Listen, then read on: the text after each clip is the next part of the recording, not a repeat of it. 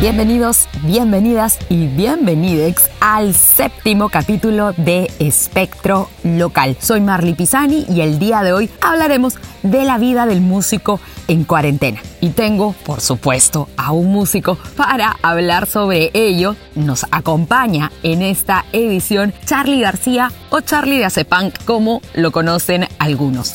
No te muevas, que esto va a estar buenazo. Initiate sequence Empieza. now. Espectro Local. Un espacio donde encontrarás variedad de elementos musicales, tendencias, conversas y mucho más. Explosions. Espectro Local. Con Marley Pisani. Here we go. Loading.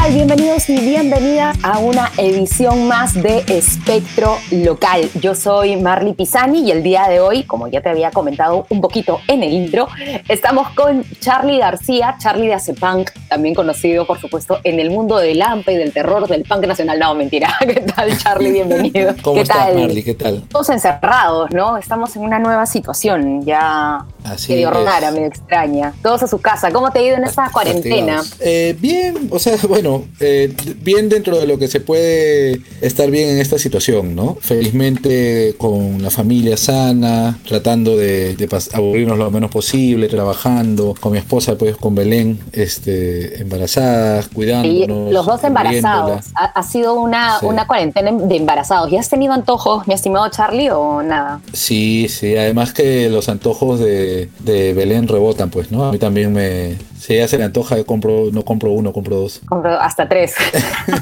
Hasta tres casos. cuéntame, ¿cómo ha sido para ti el tema de trabajar, para hacer un proceso creativo musical eh, bajo estas circunstancias, bajo la cuarentena? ¿Cuál, ¿Cuál ha sido este cambio que has sentido? Porque de, de por sí todos los seres humanos ahorita estamos en una transición de sentimientos, pero a la hora de hacer música, ¿qué cambios has sentido tú? Yo creo que, como todas la- las pestes en la historia, sinceran mucho a la gente, ¿no? El principal cambio que yo he notado en esta cuarentena tiene que ver con cómo el miedo ha hecho que mucha gente saque lo que tenía contenido durante mucho tiempo y no siempre es lo más bonito, ¿no? Hemos visto gestos de, de solidaridad muy bacanes, como el del señor que vendía eh, el oxígeno a buen precio y que lamentablemente ha fallecido. Y una noticia súper triste, justo lo vi el domingo, Pe- pensé que era falsa, lo vi justo No, en redes, sí. pero de ahí fue que comprobado y, Y por otro lado hemos tenido gestos pues durísimos, ¿no? No solo de, de las grandes empresas o de los grupos que venden oxígeno, las clínicas y todo eso que se han portado, las farmacéuticas que se han portado horrible, sino de la misma gente, ¿no? Justificándose en la necesidad de controlar las cosas, dan- abriendo la puerta a medidas sumamente autoritarias que ya sabemos cómo han funcionado en la historia de nuestro país. ¿no? pues cosas lamentables. Y esos sentimientos han hecho que de repente por ahí escribas música o que quieras plasmar eso, poco esos sentimientos en alguna canción o en alguna melodía o, o no ha surgido nada por ahí en- Sí, en, cuanto a ese tema. De hecho, de hecho hice una canción eh, el primer mes creo que debe haber sido una canción sobre la cuarentena que se llama Otra bonita canción de cuarentena porque al principio salieron un montón de compañeros y compañeras músicos con canciones súper positivas, súper buena onda. Se trataba la cuarentena como si fuese eh, jugar a la cuarentena, ¿no? Era, ah, vamos a... Era un poco utópica, era, no era, en, lo personal yo pienso que en algunos casos era hasta un poquito disforzado, ¿no? Porque era, ay, qué feliz que estamos en, en casa y es como que Mm. no, no todos Sí, estamos felices. y cantar eh, Contigo Perú a las 8 y Sí. aplaudir. Y la gente Sí. estaba jugando a la cuarentena y en verdad no creo que muchos no tenían imaginado el gran conflicto que eso iba a generar y que sigue generando hasta ahora, el gran problema, ¿no? La cantidad de gente que ha muerto. Entonces no es un tema que haya que celebrar, es un tema que debe ponernos en alerta y que como toda crisis de salud, además de desenmascararnos, eh, también trae una crisis económica detrás, detrás, ¿no? Me daba un poco de bronca ver todo este rollo positivo de, ah, este, todos unidos, eh, hasta canciones en inglés hicimos lo- los peruanos porque así somos. Y yo hice una que más bien me, la cuarentena cuarentena me hacía recordar mucho a una canción de, de que Montaña escribió para Leucemia, hasta el culo, se llama la canción, y que dice, no, Lima de mierda, Lima morirá. De Mon. Y, Mon de Leucemia. sí, y usé la, eh, la base de esa canción para una parte de, de un tema que había escrito, ¿no? Que se llama Otra bonita canción de cuarentena, que tiene un segmento que es un guiño a, a esa canción, ¿no?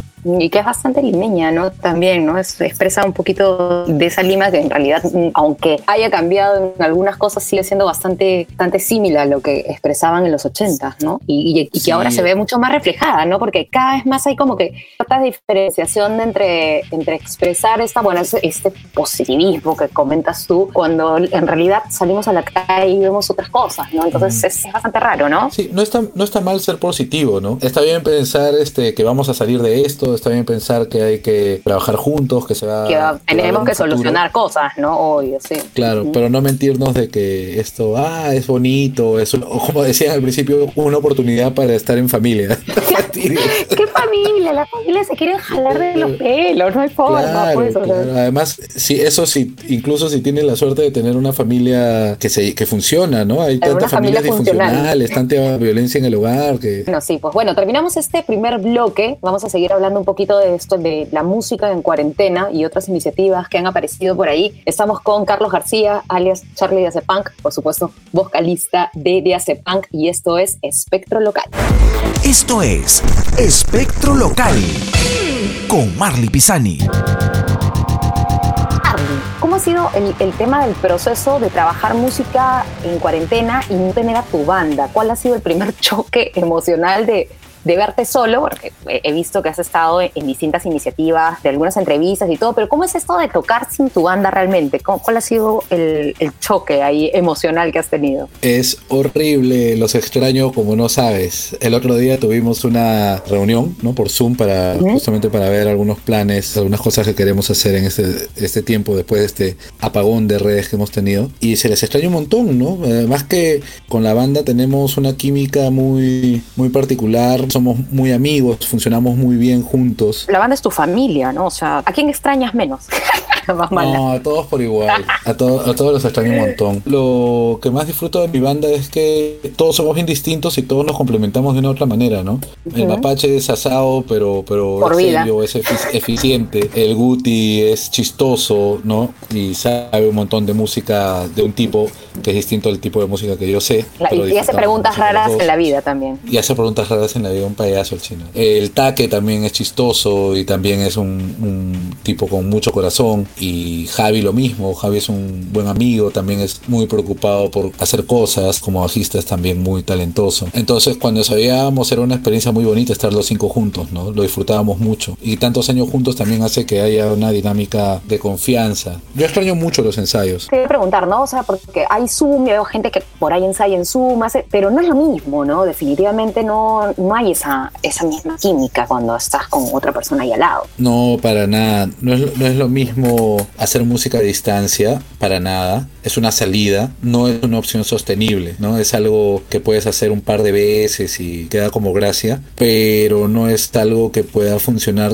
o, o definir cómo va a ser la música en adelante, ¿no? Sí, justo eh, acabas de men- mencionar algo bastante interesante que es este apagón medio digital, por así decirlo, que ha tenido la banda. ¿A qué se debe esto un poquito de, de alejamiento de las redes? Al principio, cuando pensábamos que esto iba a ser algo de un par de meses, ¿no? De un mes, eh, no tu- nuestra primera redacción fue mantener nuestras redes activas haciendo algunos videos de, de lo que pensábamos iba a ser una serie. Al final solo tuvo dos episodios que se llamó Crónicas de Cuarentena en nuestras redes, que era un poco contar cómo estábamos pasando la cuarentena y hacer un video de, de eso. Pero participamos también, perdón, en algunas presentaciones acústicas en vivo, pero al final, como comentas, hay una saturación de contenido online que termina complicando todo por dos cosas. Uno es que le resta valor al trabajo profesional de periodismo, de, de locución, de, de entrevistas, ¿no? Porque había mucha gente que no sabe hacer entrevistas y cree que simplemente preguntar cualquier cosa en una conexión de telefónica o de video, ¿no? Y lo otro también que las presentaciones en vivo gratuitas había a cada rato si, si tienes Instagram te llegaba pues alerta de tal se está presentando en vivo, tal se está presentando en vivo, tal se está presentando en vivo. Y muchas veces con el sonido solo del celular. Y ese contenido que era casero antes se empieza a volver el oficial, ¿no? Se empieza a volver el... Así hacen los músicos sus presentaciones. Exacto. Entonces, Entonces, tiene dos- todos eran como entre las 7 y 9 de la noche, todos se activaban. Mm. Esa era la hora clásica. Entonces el problema es que malbaratea el trabajo del artista, le baja el nivel, baja el estándar, baja el estándar también de- del trabajo del entrevistador, del locutor, cuando el objetivo de la escena desde hace mucho tiempo es profesionalizarse, más bien darle espacio a, a locutores como tú, como tantos otros que hay que hacen su trabajo profesionalmente y darle también la oportunidad de profesionalizarse a quienes se quieren profesionalizar. Pero llegó un momento en que cualquiera con un, con un celular ya quería hacer un programa de entrevistas de cuatro horas que no aportaban absolutamente nada, ¿no? Y lo mismo la música, shows que insostenibles, ¿no? Porque no puede, ¿cuántos shows así puedes hacer en vivo en Claro. adelante? No, No, no ya, tiene ya sentido. no tiene sentido. Yo creo que también este, hace también que pierda también, el- como tú comentas, ¿no? el valor del músico, porque si en algún momento tal vez tú quisieras cobrar, como he visto que han habido algunas iniciativas, ya sea para colaborar con, con algunas personas o con algunas entidades, han querido cobrar, la gente dice, no, pues, pero ¿para, para qué va a pagar si la otra semana está tocando la misma canción gratis? ¿no? Entonces, Claro. como que hace que pierda un poco ese valor importante, ¿no? Así es, y el objetivo en este momento debe ser cargar de valor más bien el trabajo del músico, ¿no? Que ya estaba bastante, sufría bastante antes de la pandemia y ahora ha puesto en evidencia lo abandonado que estaba, ¿no? El Ministerio de Cultura no tenía ni siquiera un censo de los músicos, creo que el, el censo que tenía era el 2006, 2007, ¿no? Exacto, sí. Entonces Mm. había un, un abandono general de todo esto. No creo que se haya atendido todavía, pero sí creo que por lo menos del- se ha del- logrado poner el tema en, Exacto, en, la mesa, Importante lo que cuentas, ¿no? Porque mucha gente suele pensar de que la vida del músico es como que fresh, lindo y como que, ay, qué lindo está cantando en Instagram desde su casa. Pero vamos, todos no tienen las mismas, este, los mismos ingresos económicos y las mismas oportunidades que, tuvieron otros, ¿no? Sobre todo en músicos de diferentes géneros, ¿no? La poca presencia de un Ministerio de Cultura. ¿Qué otras cosas te vinieron a ti para de reflexión sobre esto, no? Porque por ahí decían, ay, no, pero tal músico es famoso, le está pasando bacán en su casa, pero creo que dentro de los músicos locales creo que expuesto bastante el tema también de la precariedad en la que está sumergida no solamente la música, sino también bastantes artistas locales, ¿no? Que prácticamente en algunos casos viven de su- los proyectos cuando los ejecutan en realidad, ¿no? Susana Vaca respondiéndole a una periodista que se confundió y por referirse a un tipo de artistas que ganan mucho dinero, habló de los artistas en general y ofendió a muchos. Susana Vaca, para defender al artista, dijo algo muy cierto, ¿no? Cuando hablamos de, de músico, hablamos de desde el músico más famoso de nuestro país hasta el arpista que carga su arpa en el, en el invierno más frío de Puno para tocar en un entierro, ¿no? En un, en un velorio. Entonces ha afectado a la industria musical de distintas maneras y todos deben ser atendidos, ¿no? Todos deben ser como cualquier emprendimiento. El, el hacer música no, no es solamente el músico con su guitarra o la banda con sus instrumentos, ¿no? Hay toda una serie de cosas que se mueven alrededor, productores, managers, sonidistas, técnicos de escenario, alquileres de escenario, salas de ensayo, venta de equipos. Es toda O sea, una movilidad de gente que está involucrada, gente que Claro, trabaja en PR, la gente que te alquila la sala de ensayo también, ¿no? O sea, Mm. es, es Claro, todas las salas de ensayo están cerradas, ¿no? Hay que encontrar la manera de atender eso también. Y bueno, después de este abandono, y además es por esa natural necesidad del músico de relacionarse con su público, muchos músicos pues empezamos a participar en presentaciones acústicas gratuitas, con el celular, pensando también que iba a ser algo que iba a pasar rápidamente, ¿no? Pero cuando nos dimos cuenta que no iba a pasar rápidamente, el riesgo pues es repetirse, entrar a un círculo no sostenible en el que la gente no se acostumbra a no pagar por tu trabajo, entrar a un círculo no sostenible en el que lo que eran experiencias transitorias se vuelvan, bueno, en Perú se dice que todo lo temporal es permanente, ¿no? Entonces era un retroceso muy grande en este crecimiento, en esta profesionalización que buscábamos de la escena y decidimos parar el momento para darnos un descanso y pensar, pensar un montón qué hacer con la, con la banda y cuál era nuestra posición en la escena y cómo íbamos a afrontar esto. Y ahorita queremos afrontarlo de otra manera, ¿no? Queremos hacer cosas en nuestras redes sociales que no sea necesariamente tocar música, ¿no? Hacer, tocar en vivo, eso no lo vemos pronto no nos vemos tocando en uno de estos shows por streaming, que son muy bonitos, me encanta cómo participo en casi todos los que hacen mis amigos, he disfrutado mucho el de Rafa Raes, ahora sé que hay uno de, de Barrio Calavera y Los Olaya, que también se ve que va a estar maldito. Imagino que para Pero- 28 van a aparecer varios. y seguro van a aparecer varios en 28, pero a, a nosotros en particular no nos está llamando mucho la atención hacer eso. Vamos a esperar un poco más. Queremos encontrar cosas que sean digitalmente nativas, que nazcan de lo digital y experimentar con eso. No te muevas, nos vamos ya con el último bloque. Estamos conversando con Carlos García, con Charlie hace punk, de esto de la vida del músico en cuarentena. Escuchas. Escuchas. Espectro local.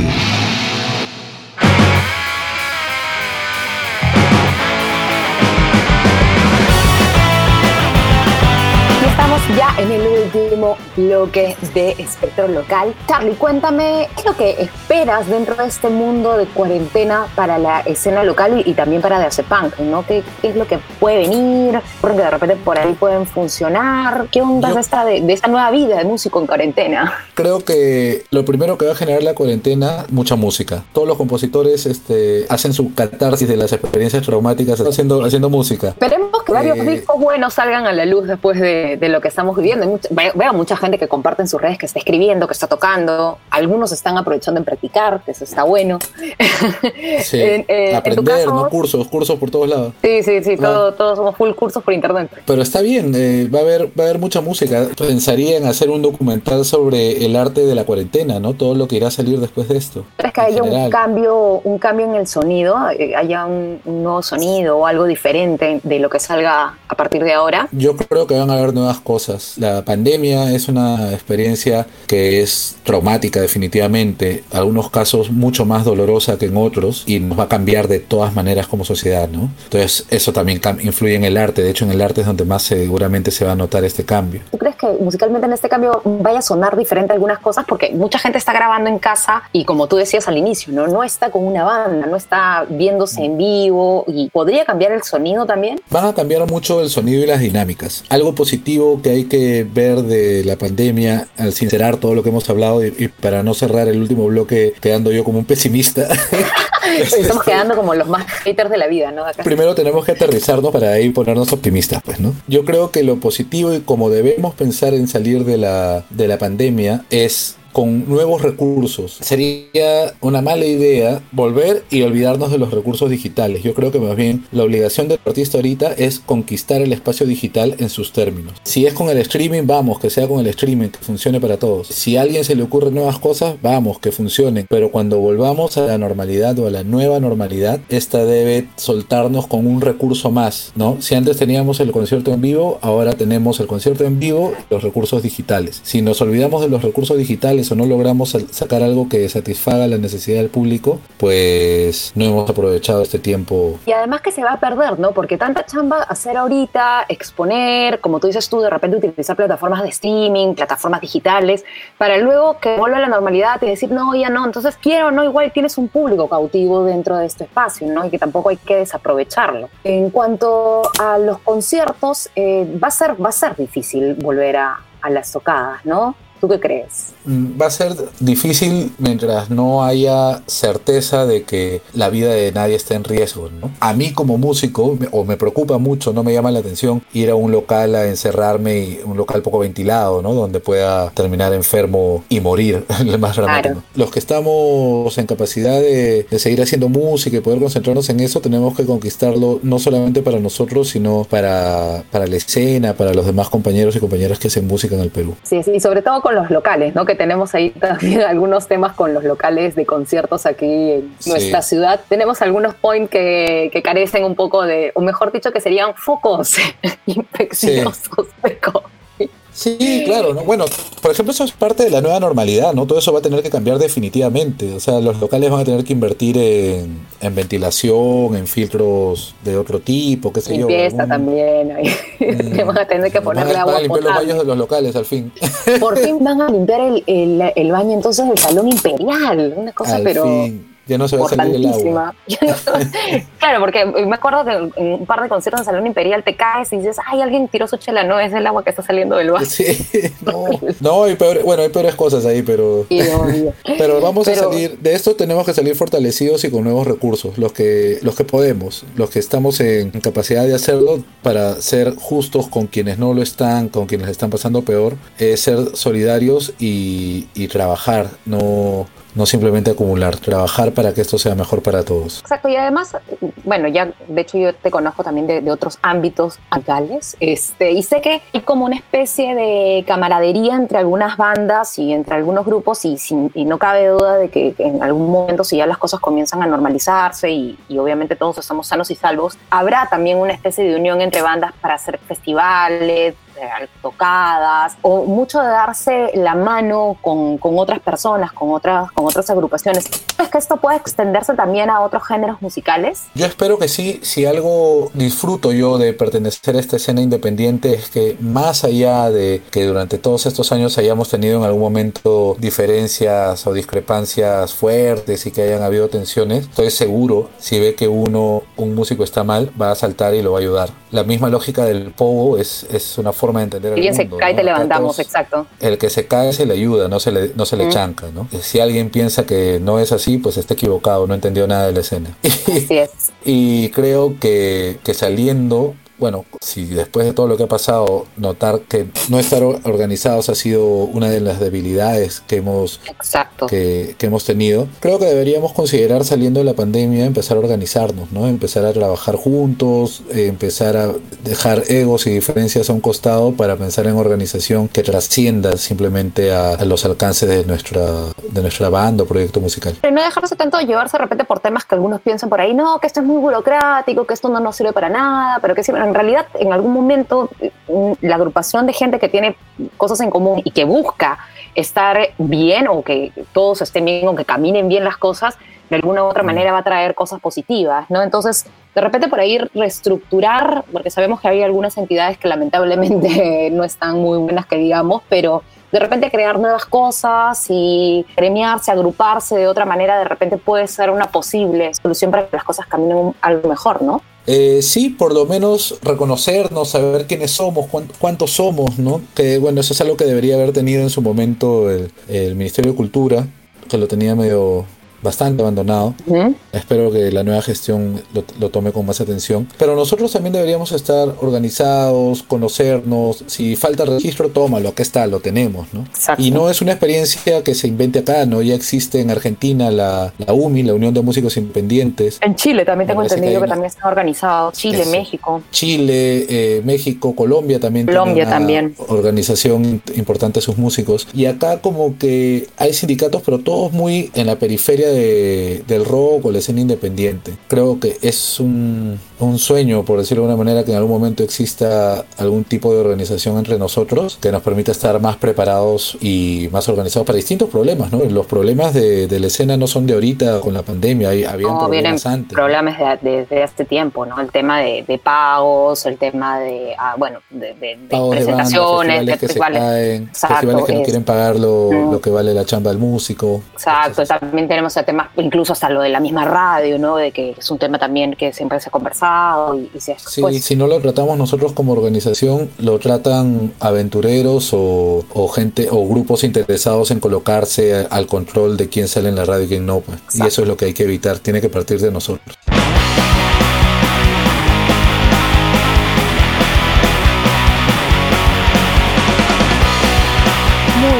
Ha sido una grata conversación eh, que hemos tenido. Así que nada, invita a la gente. Bueno, ya sé que sepan que está un poco desinstalado de las redes, pero en tus redes, ¿en dónde podemos Pero volvemos, volvemos. Volvemos con los Diazepunk. Así que si nos extrañan ahorita, ahorita es el momento de volver a nuestras redes, a, arroba los Diazepunk en Twitter y en Instagram. En Facebook estamos como facebook.com slash Diazepunk y en YouTube como Diazepunk TV. Estén atentos a todos nuestros canales porque lo que se viene esperamos que les guste. Y muchas gracias Mardi, siempre un placer acompañarte en las entrevistas. Ya de- habrá que algún día que hacer la entrevista con su chelita. Obvio, entrevista así con chel, con cajas. Eso, eso va a ser con no, no con una, sino con cajas.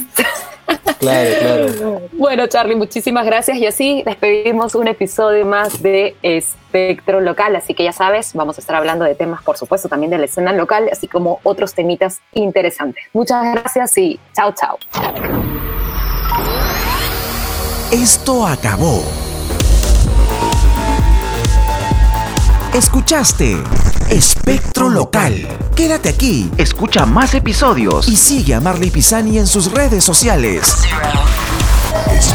Espectro Local.